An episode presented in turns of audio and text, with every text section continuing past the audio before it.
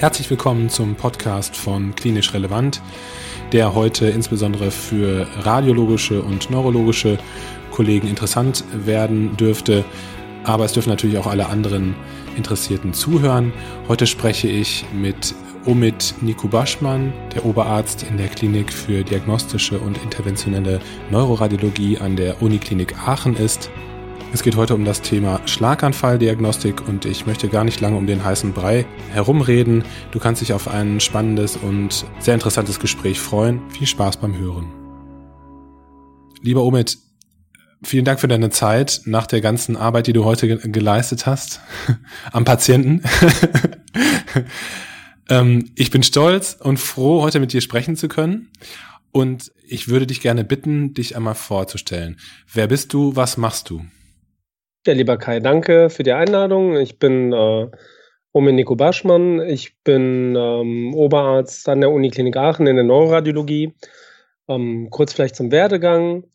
Ich habe 2010 angefangen mit der Neuroradiologie, habe ähm, in meiner Facharztausbildung auch ein Jahr Neurologie gemacht, war zwei Jahre am Forschungszentrum Jülich und habe die meiste Zeit eigentlich mich mit Schlaganfällen beschäftigt. Perfekt. Genau darüber wollen wir ja sprechen heute. Und dazu auch erstmal direkt meine erste Frage.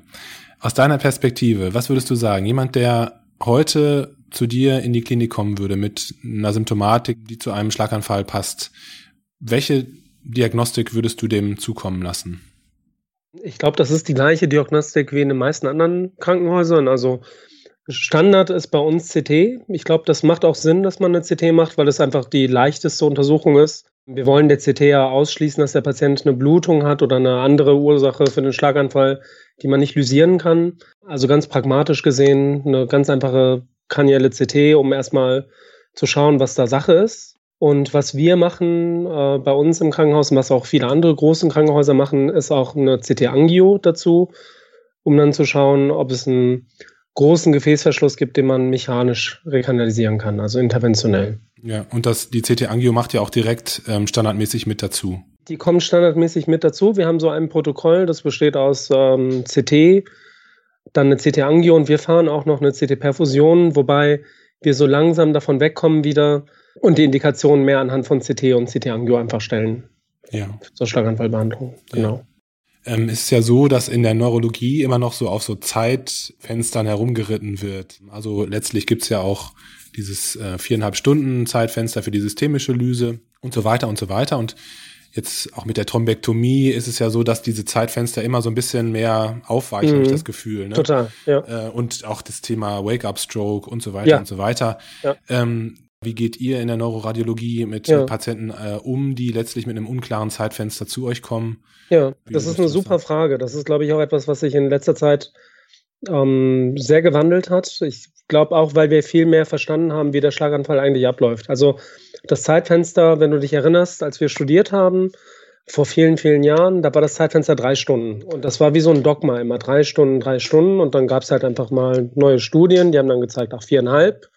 Und wir könnten auch morgen eine Studie aufsetzen, wo wir für Lyse ein Zeitfenster von sechs oder, wenn wir wollten, sieben Stunden, 13 Minuten hinbekommen. Das ist ja ein rein statistischer Wert, ab dem weniger Patienten profitieren von der Lyse, ne, als dass sie Schaden nehmen. Und dieses sklavische am Zeitfenster festhalten ist, glaube ich, nicht mehr zeitgemäß. Also wenn ich mit einem Schlaganfall im Krankenhaus auftauchen würde und ich wäre bei vier Stunden 45 Minuten, würde ich nicht wollen, dass der Neurologe sagt, schlechtes Zeitfenster, da machen wir nichts mehr.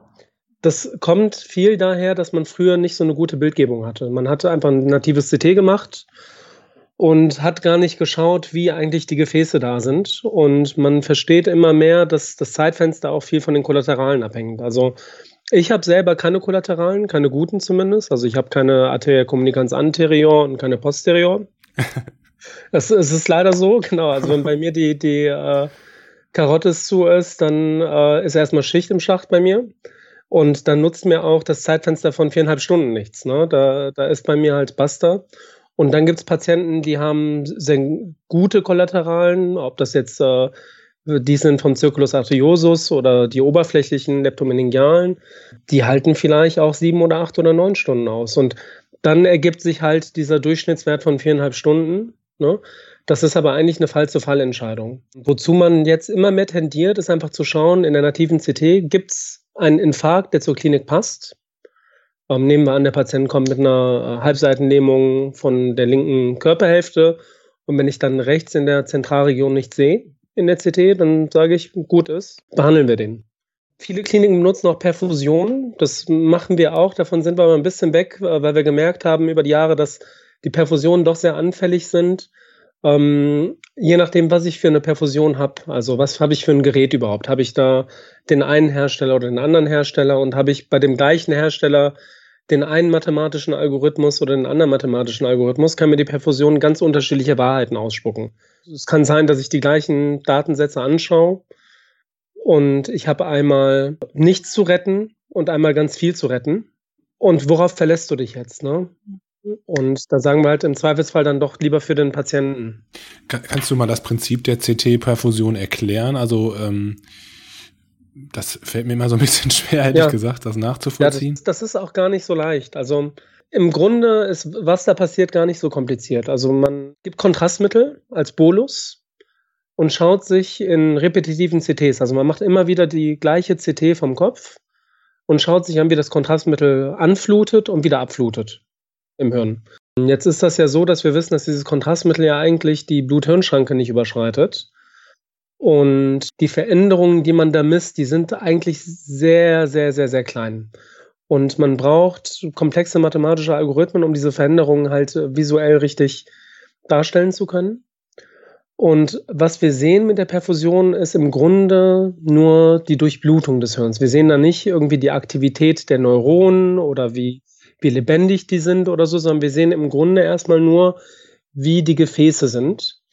Und die Vorstellung bei der Perfusion ist so ein bisschen, ähm, wenn die Gefäße Veränderungen aufweisen, also das ist dann zerebraler Blutfluss, zerebrales Blutvolumen und so, so bestimmte Parameter, die man sich so anschaut, die darauf hindeuten, dass die Gefäße hypoxisch sind und die Endothelien vielleicht auch nicht mehr richtig funktionieren, äh, bestimmt oder beziehungsweise bestimmte Autoregulationsmechanismen im Hirn nicht mehr funktionieren. Der Gefäße, so, dann sagen wir, na gut, wenn die Gefäße nicht mehr funktionieren, dann sind die Neuronen schon auch kaputt.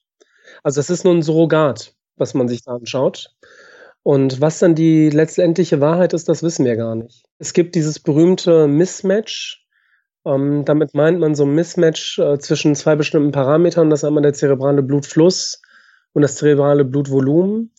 Und das ist jetzt schwer, sich das vorzustellen, aber ähm, das Blutvolumen sagt eigentlich mir nur etwas darüber aus, inwiefern die Gefäße noch Autoregulationsmechanismen haben und sich weitstellen können. Ja, also wir haben einen Thrombus, wir haben dann eine Ischämie und hinter diesem Thrombus wollen sich alle Gefäße weitstellen, um den Widerstand zu verringern und möglichst viel Blut ins Gehirn zu bringen.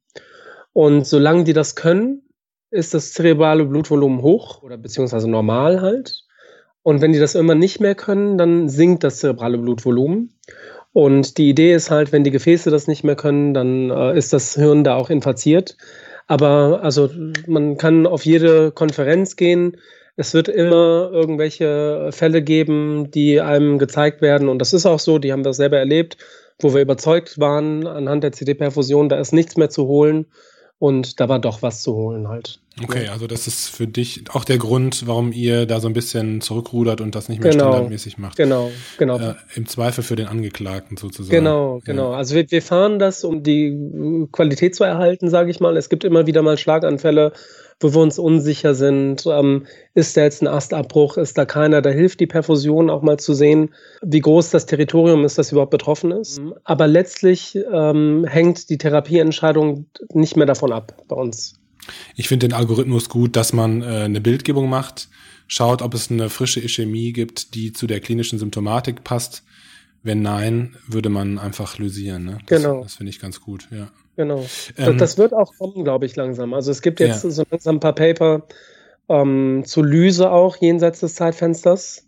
Ja. Ähm, und ähm, das, das sieht nicht schlecht aus. Ja. ja.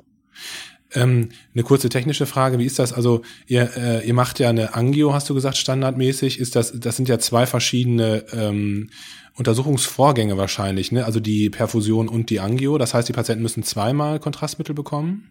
Genau, die bekommen zweimal Kontrastmittel, genau. Das ist auch gar nicht so wenig, muss man sagen. Und auch die Strahlendosis bei so einer Perfusion, also die macht jeder auch ein bisschen anders. Also wie oft man die fährt, äh, wie viele Schichten man fährt, aber also das ist nicht unerheblich. Aber wir wägen halt ab, ne? Wir sagen, ähm, selbst wenn wir es halt bei einigen zu viel gefahren haben, haben wir dann dadurch den einen oder anderen rausgefischt, den wir sonst nicht behandelt hätten. Also das ist so ein bisschen die Tendenz, dass man mehr behandelt. Früher war man ein bisschen zurückhaltender. Was ist so deine Erfahrung, was so Kontraindikationen ähm, sag ich mal, für eine Lyse betrifft, auch da ist man ja deutlich ähm, aggressiver geworden. Wie viel aggressiver, ähm, genau. Als früher. Ich weiß nicht, wie viel direkten Kontakt du, äh, du da zu solchen Entscheidungen hast, doch, aber doch. was ist so deine Einschätzung dazu? Anfang 2000er, da war das ja noch super exotisch. Ne? Also, obwohl das eigentlich in jedem Lehrbuch war oder in unserem Curriculum, da hat man zwar gewusst, dass die Lyse hilft, aber man hat dann wenn man sich unwohl gefühlt hat, irgendeine obskure Publikation irgendwo rausgesucht, die dem, die einem einen Grund gegeben hat, nicht zu lysieren. Und jetzt dreht sich das so um. Ne? Also die Studien, äh, die, die großen, die wir hatten, beziehungsweise die Meta-Analysen, die die Lyse praktisch etabliert haben, die haben mir diese Einschränkungen mit keine OPs oder ähm, nicht über 80 Jahre alt und man hat dann immer in kleineren Studien, in kleineren Serien dann, dann eben nicht mehr mit tausenden Patienten, sondern mit hunderten Patienten gezeigt, naja, es ist gar nicht so schlimm, wenn ihr den über 80-Jährigen lysiert. Ne? Oder es ist gar nicht so schlimm, wenn ihr den Patienten mit der äh, OP lysiert, der irgendwie äh, von der Woche eine Augen-OP hatte oder so. Ähm, es ist dann doch eine Fall-zu-Fall-Entscheidung häufig. Also das ist bei uns auch der Fall. Bei einer Aphasie ist man halt vielleicht aggressiver als bei einer latenten Armparese. Ja. Ähm, andersrum gefragt, was wäre für dich ein absoluter Grund zu sagen, keine Lyse? Eine, eine Blutung, klar, ne? Also da, da wäre ich ja verrückt. Äh, aber ein größerer Infarkt. Wenn man schon einen größeren demarkierten Infarkt sieht, da sind die Zahlen auch eindeutig. Ein Tumor. Ähm, aber selbst bei Tumoren ist es schon so, dass man da schon schaut. Ne? Also wenn da ein Meningiom ist oder so, selbst Cavernome als vaskuläre Malformation gab es Arbeiten zu, die zeigen, dass das dann auch nicht das Blutungsrisiko wahrscheinlich erhöht. Ja. Aber diese Geschichten mit postoperativ, ähm, perioperativen Infarkten oder so, Patienten, die gerade frisch operiert worden sind, das wäre für dich jetzt gar nicht mehr so der Grund zu sagen, da kommt keine, keine Lyse in Frage. Mhm. Es, es kommt halt wirklich auf den Patienten an. Ne? Also, um, ähm, aber tatsächlich ist es so, dass in dem Fall zu Fallentscheidungen, die getroffen werden, das häufig eher pro Lyse dann auch mal ist. Ne? Also wo man vielleicht vor, vor zehn Jahren gesagt hätte, nee, auf keinen Fall, da machen wir nichts. OP vor vier, vier Wochen, da machen wir nichts. So war das mhm. ja damals. Ja, das stimmt. Das stimmt. Ähm, du hast gerade das, ähm, dieses Mismatch-Prinzip angesprochen. Ich habe letztens auf einer Fortbildung den Begriff Penumbra-Bildgebung gehört. Das war so das erste Mal, dass mir das so entgegengekommen ist. Äh, kann man das so ein bisschen übereinanderlegen? Also ist das so ungefähr die ja, gleiche Richtung? Das ist das. Das ist diese Idee, dass es da die Penumbra ist. Wobei das auch ganz spannende ähm, Sachen sind, die man jetzt so entdeckt. Also diese, diese Idee, dass es einen Infarktkern gibt und darum dann ein Areal ist, das, äh, das Infarkt bedroht ist, aber noch nicht infiziert, da kommt man auch ein bisschen weg von. Also, das ist halt sehr schematisch, ne? Also, ja, genau. Ähm, durch, durch, diese ganze Gefäßbildgebung und auch viel durch diese Perfusionsbildgebung. Im akuten Schlaganfall hat man, glaube ich, viel verstanden, wie es eigentlich läuft. Ne, also diese, diese Idee, ähm, Time is Brain ist natürlich richtig, ne? Ähm, aber die, diese Idee, jede Sekunde sterben so und so viele Neuronen, das ist natürlich Quatsch. Also bei mir sind die, also wir wissen ja, die Hypoxiezeit von Neuronen ist eben nicht lang. Und es ist auch nicht so, als ob dann jede Minute ein paar mehr sterben, sondern ich mit meinen fehlenden Kollateralen, ich habe halt nach 20 Minuten schon meinen Infarkt. Da ist nichts mit Penumbra oder so. Jetzt haben wir ganz viel über CT-Bildgebung gesprochen. Ähm, lass uns nochmal auf die MRT-Bildgebung zu sprechen kommen. Ähm, was ist so dein, deine Meinung dazu? Also welchen Stellenwert hat die MRT-Bildgebung ähm, heutzutage bei der Infarktdiagnostik? Mhm. Also wir, wir, machen das gar nicht. Ähm, selten mal, wenn unsere Kliniker sich überhaupt nicht sicher sind, was es eigentlich ist. Zur Indikationsstellung muss man sagen, also der Schlaganfall ist ja erstmal was Klinisches. Du als Neurologe kommst und sagst, das kann ein Schlaganfall sein. Jetzt mag das vielleicht doch eine Neuritis vestibularis gewesen sein, was den Schwindel gemacht hat, aber im Zweifelsfall war es jetzt erstmal doch ein Schlaganfall. Ich musste ja nicht den Infarkt nachweisen, damit du lysierst, ähm, sondern ich will dir nur die Blutung ausschließen, damit du lysieren kannst. Insofern brauche ich keine sensitivere Methode, um den Schlaganfall nachzuweisen. Erstmal in der Akutsituation.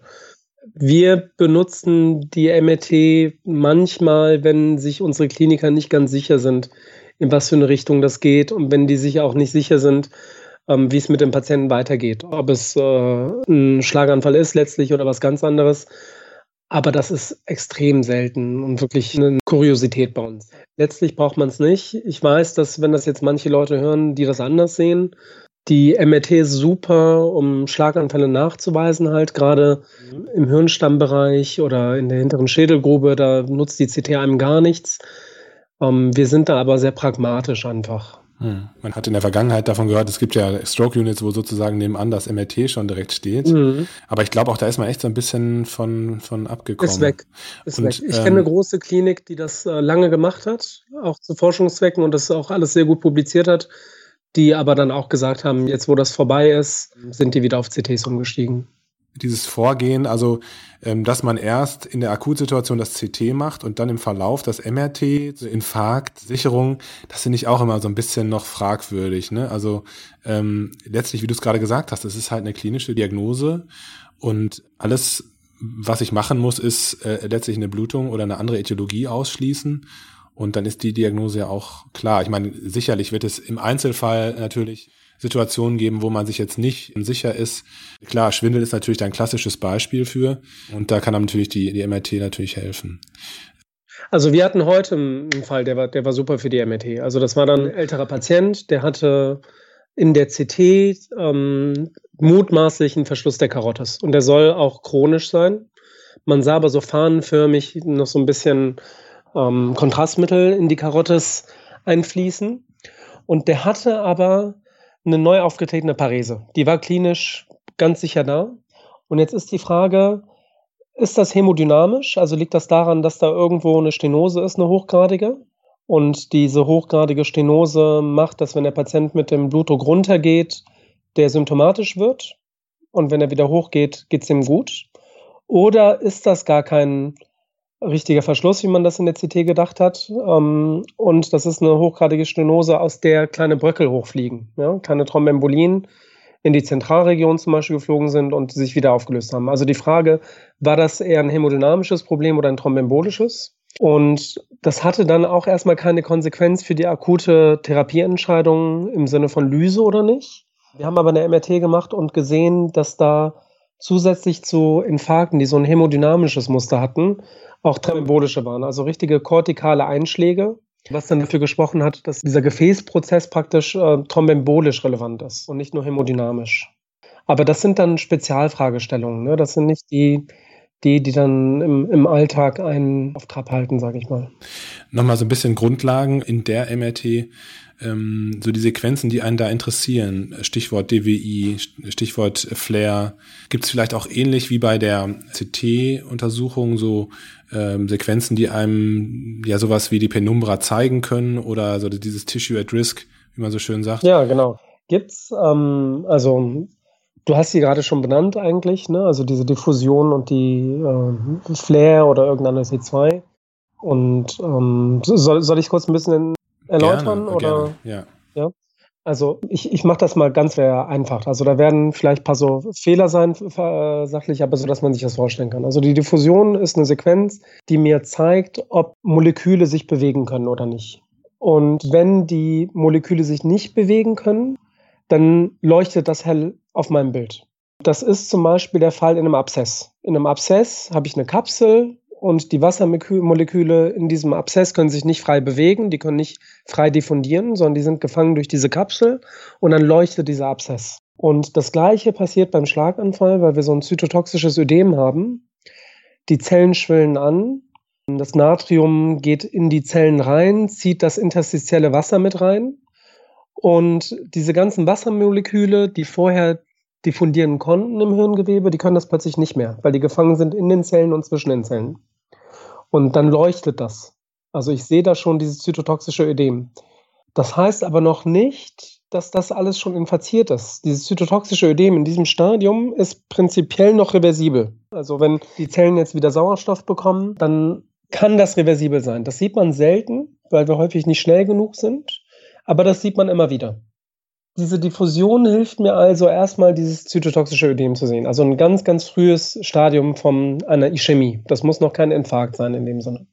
So, was sehe ich in einer normalen T2 oder in so einer Flare-Sequenz? Da sehe ich ein interstitielles Ödem, da sehe ich ein Mehr an Wasser. Und Mehr an Wasser habe ich auch erst, wenn die Blut-Hirn-Schranke nicht in Ordnung ist.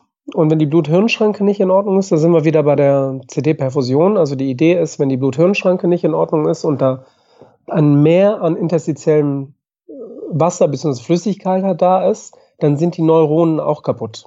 Also kann ich in der Flare den tatsächlichen Infarkt sehen. Und das ist eben dieses Flare-Diffusions-Mismatch. Wenn ich in der Diffusion etwas sehe und in der Flare nicht, dann heißt das, dass mein Areal da zytotoxisch ödematös ist, aber noch nicht interstitiell, also noch prinzipiell in einem Stadium, was reversibel ist. Während wenn das hell im Beiben ist, dann gibt es ein zytotoxisches Ödem und ein interstitielles und dann habe ich den tatsächlichen Infarkt. Das ist diese Idee dahinter. Wichtig ist vielleicht im klinischen Alltag, weil das nicht alle so machen. In dieser Notfallsituation, man, man hat häufig so Standardprotokolle. Man ähm, fängt dann an mit der Flair und dann macht man diese eine Sequenz oder die andere. Beim akuten Schlaganfall immer darauf achten, dass man die Diffusion als erstes fährt. Ist ganz banal, da denken sich jetzt auch gerade viele, naja, das ist doch klar, aber man wundert sich, wie oft sowas schief läuft. Das sind unruhige Patienten, die steigen dann nach der ersten Sequenz aus. Und wenn ich nur die Flair habe und ich sehe eine Läsion, weiß ich nicht, ob die alt ist oder frisch. Und mit der Diffusion habe ich halt wenigstens ganz schnell eine Antwort. Guter genau. Tipp, ja. Ja. Letztlich muss man sagen, ne, also auch, auch wenn ich in der Diffusion nicht sehe, ne, das, das ist wie mit der CT. Also ich habe einen Schlaganfallpatienten, der kommt, hat ein Zeitfenster von, sagen wir mal, einer Stunde oder so. Der hat eine Hemiparese, ne, der hat eine hochgradige Hemiparese. Ich lege den ins MRT-Gerät und ich sehe da keine Diffusionsstörung. Dann bleibt das ja ein Schlaganfall. Dann wird er trotzdem lysiert. Ne? Also die, die Bildgebung soll nicht den Infarkt nachweisen auch nochmal eine ganz wichtige Message, die, die also bei uns oft falsch verankert ist. Das Thema wollte ich zumindest einmal nochmal mit dir anschneiden und zwar einfach, weil es so viel Bedeutung gewonnen hat. Also wenn ich jetzt an die DGN in Stuttgart denke, da war das Thema Thrombektomie einfach natürlich riesengroß. Da hat sich extrem viel getan und auch die Zeitfenster werden da immer größer. Kannst du vielleicht, ich weiß, dass es viel verlangt, so einen kurzen Überblick geben über die Devices, die es da gibt, die Möglichkeiten, die es da so gibt und vielleicht auch nochmal kurz so ein bisschen deine Einschätzung der aktuellen Situation im Hinblick auf die Thrombektomie geben. Ja, das kann ich. Also jetzt werden mir auch viele Leute wahrscheinlich den Kopf abreißen wollen, wenn ich sowas sage, aber letztlich ist das fast religiös. Was man sage ich mal, sicher hat. Also Thrombektomie ist jetzt an sich erstmal nichts Neues, wenn man das so nimmt, sondern das macht man schon lange bevor diese Studien, äh, Mr. Clean und so weiter, das etabliert haben. Man hat das früher mit Devices gemacht, die ganz okay waren, aber den Thrombus nicht sicher rausholen konnten. Also das gab es zum Beispiel das Mercy Device. Und deswegen waren die ersten Studien zur Thrombektomie auch eher negativ. Ähm, richtig durchgesetzt hat sich die Thrombektomie mit Stent Retrievern. Das sind einfach Stents, die an einem langen Draht dran sind und man äh, legt diesen Stent über dem Thrombus frei und zieht einfach den Thrombus raus. Und da beginnt schon die große Kontroverse, wie man das genau machen möchte. Also was für einen Zugangskatheter nehme ich? Es gibt Leute, die nehmen lange, großlumige Schleusen. Äh, Amerikaner verwenden auch häufig einfach so normale Katheter. Wir benutzen Ballonkatheter. Dann geht es weiter, nehme ich einen distalen Aspirationskatheter oder nicht. Und wenn ich einen nehme, ziehe ich dann den Stent Retriever in den distalen Aspirationskatheter oder ziehe ich alles im Paket zusammen raus. Ähm, nehme ich zum Absaugen eine Pumpe oder Spritzen und das sind so viele verschiedene Fragen und ähm, wenn man auf Kongresse geht, dann ist das wirklich religiös. Also jeder ist überzeugt davon, dass äh, der das am besten macht. Und jeder hat natürlich eine äh, Case Series von seinen 30, 40, 50 Patienten, wo das alles ganz fantastisch aussieht.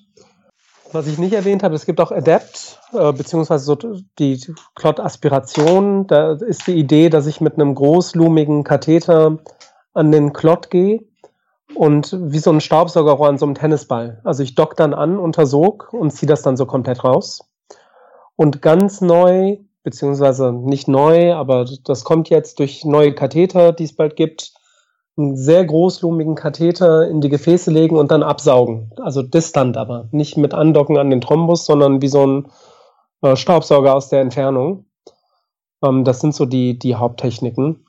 Ähm, ich will jetzt gar nicht das Fass groß aufmachen. Also jeder ist überzeugt davon, dass seine die beste ist. Ich habe, denke ich, gute Argumente, weshalb wir für einen Ballonkatheter sind. Wir wollen den antegraden Fluss, den Blutfluss stoppen, damit da kein, keine Embolien abfliegen bei der Thrombektomie selbst. Da gibt es auch experimentelle Daten und äh, inzwischen auch ein paar Patientendaten, die zeigen, dass es äh, tatsächlich besser ist als so ein äh, normaler Katheter oder ein großlumiger Katheter.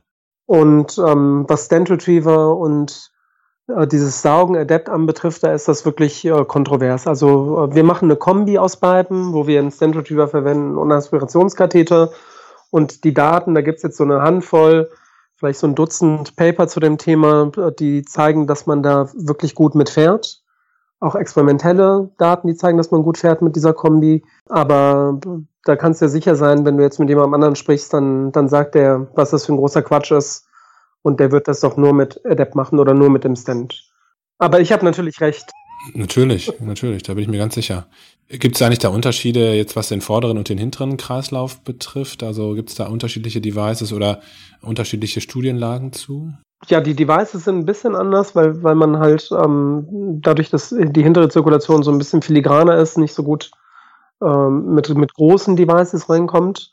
Die Thrombektomie selber funktioniert ganz gut hinten. Wir sind noch aggressiver, was hinten anbetrifft, weil halt die Konsequenzen schlimmer sind. Aber sonst unterscheidet sich das eigentlich nicht technisch. Ja? Man kann gut absaugen auch hinten. Man kann gut Stent Retriever verwenden. Ich wüsste jetzt nicht, was sich groß unterscheidet. Kannst du noch mal kurz was zu den äh, Zeitfenstern sagen, die es da so gibt? Äh, ich habe teilweise meine ich, Studien gesehen, wo das so auch so nach elf Stunden immer noch, äh, ja. äh, elf, zwölf Stunden ja. noch äh, effektiv war. Ja, bis 24 äh, Stunden sogar. Bis 24 so, ne? Stunden, ne? ja. Wahnsinn, das ist, das ja. ist natürlich, das ist natürlich, wie du es dir zurechtlegst. Ne? In den, verwundert ja einen aber auch nicht. Ne? Du kannst ja einen Patienten haben, jetzt haben wir es halt besser verstanden. Der kommt, der hat eine, der hat dann einen Thrombus irgendwo, das ist gut kollateralisiert und solange der Blutdruck hoch ist, äh, stellen wir uns das so vor, der hat da diesen, diesen Thrombus, dann hat er aber gute Kollateralen, der kriegt einen Schreck, dass er eine Halbseitenlähmung hat, der Blutdruck geht hoch und die Klinik wird besser. Ne? Dann hält der vielleicht halt auch zwölf Stunden aus damit. Die Sorge ist halt, dass der, dass der dann irgendwie sich schlafen legt, der Blutdruck geht runter und dann, dann ist es halt passiert. Und bei so einem Patienten lohnt sich das halt auch nach zwölf Stunden noch was zu machen. Also ganz einfach ausgedrückt. Das heißt ja nicht, dass, dass der wirklich eine Ischämie-Toleranz von zwölf Stunden hat, dieser eine Patient. Ne, dass die Neuronen da zwölf Stunden aushalten. Ich habe manchmal so das Gefühl, dass äh, mit der ganzen Thrombektomie-Diskussion die Basis manchmal vergessen wird. Ne? Also in, im Sinne von natives CT, Blutungsausschluss und systemische Lyse. Ja. Also, Total, ne? Und es gibt ja auch viele Indikationen noch, ne, für die, für die Lyse. Ja, bin ich ganz bei dir. Okay. Ähm, gibt es irgendwas, was sich so in der Zukunft abzeichnet, was möglicherweise nochmal interessant sein könnte für die Schlaganfalldiagnostik? Irgendwas, äh, was dir spannend erscheint? Ich, ich weiß es nicht. Bei der, ich glaube, bei der Diagnostik wird kommen, dass man alles vereinfacht. Dass man wegkommt von irgendwelchen Milliliterzahlen, äh, wie groß ein Infarkt sein darf oder Aspect Scores. Ich glaube, das wird darauf hinauslaufen, dass man einfach schaut, ähm, was hat der Patient und hat der dazu passend einen Infarkt, ja oder nein?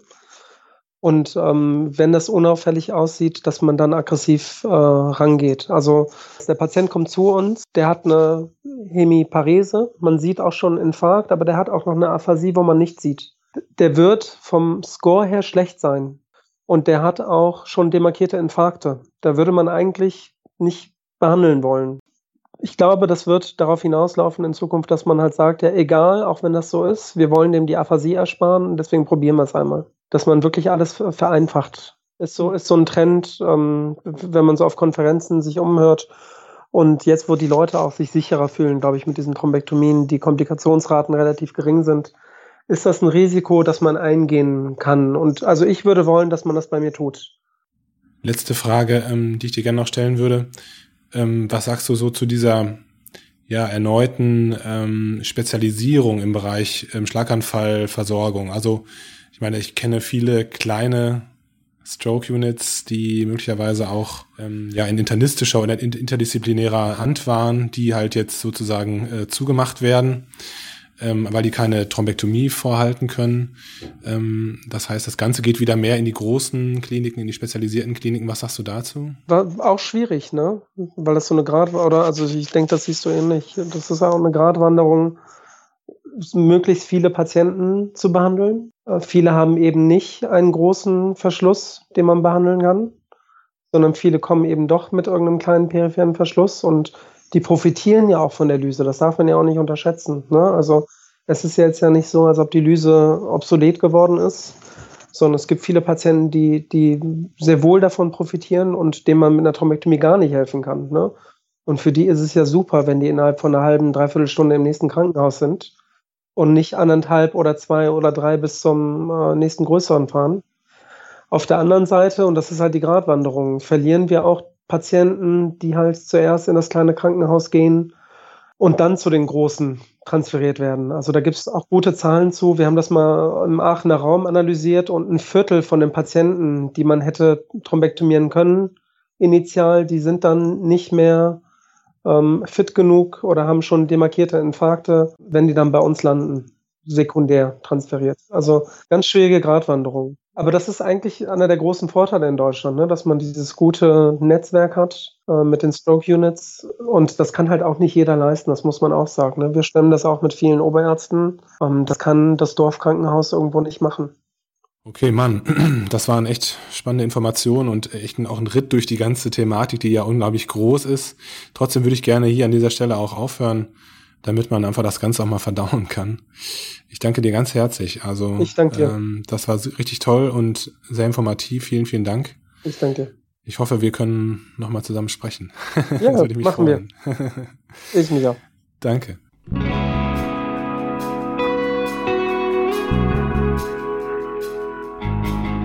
Vielen Dank fürs Zuhören. Wir hoffen, dass dir auch heute unser Podcast gefallen hat und du wichtige Details und Informationen für deine klinische Tätigkeit mitnehmen konntest. Wenn dem so sein sollte, dann empfehle uns doch bitte weiter an deine Kolleginnen und Kollegen. Und bei Anregungen oder Fragen wende dich gerne wie immer an kontakt@klinisch-relevant.de. Bis bald.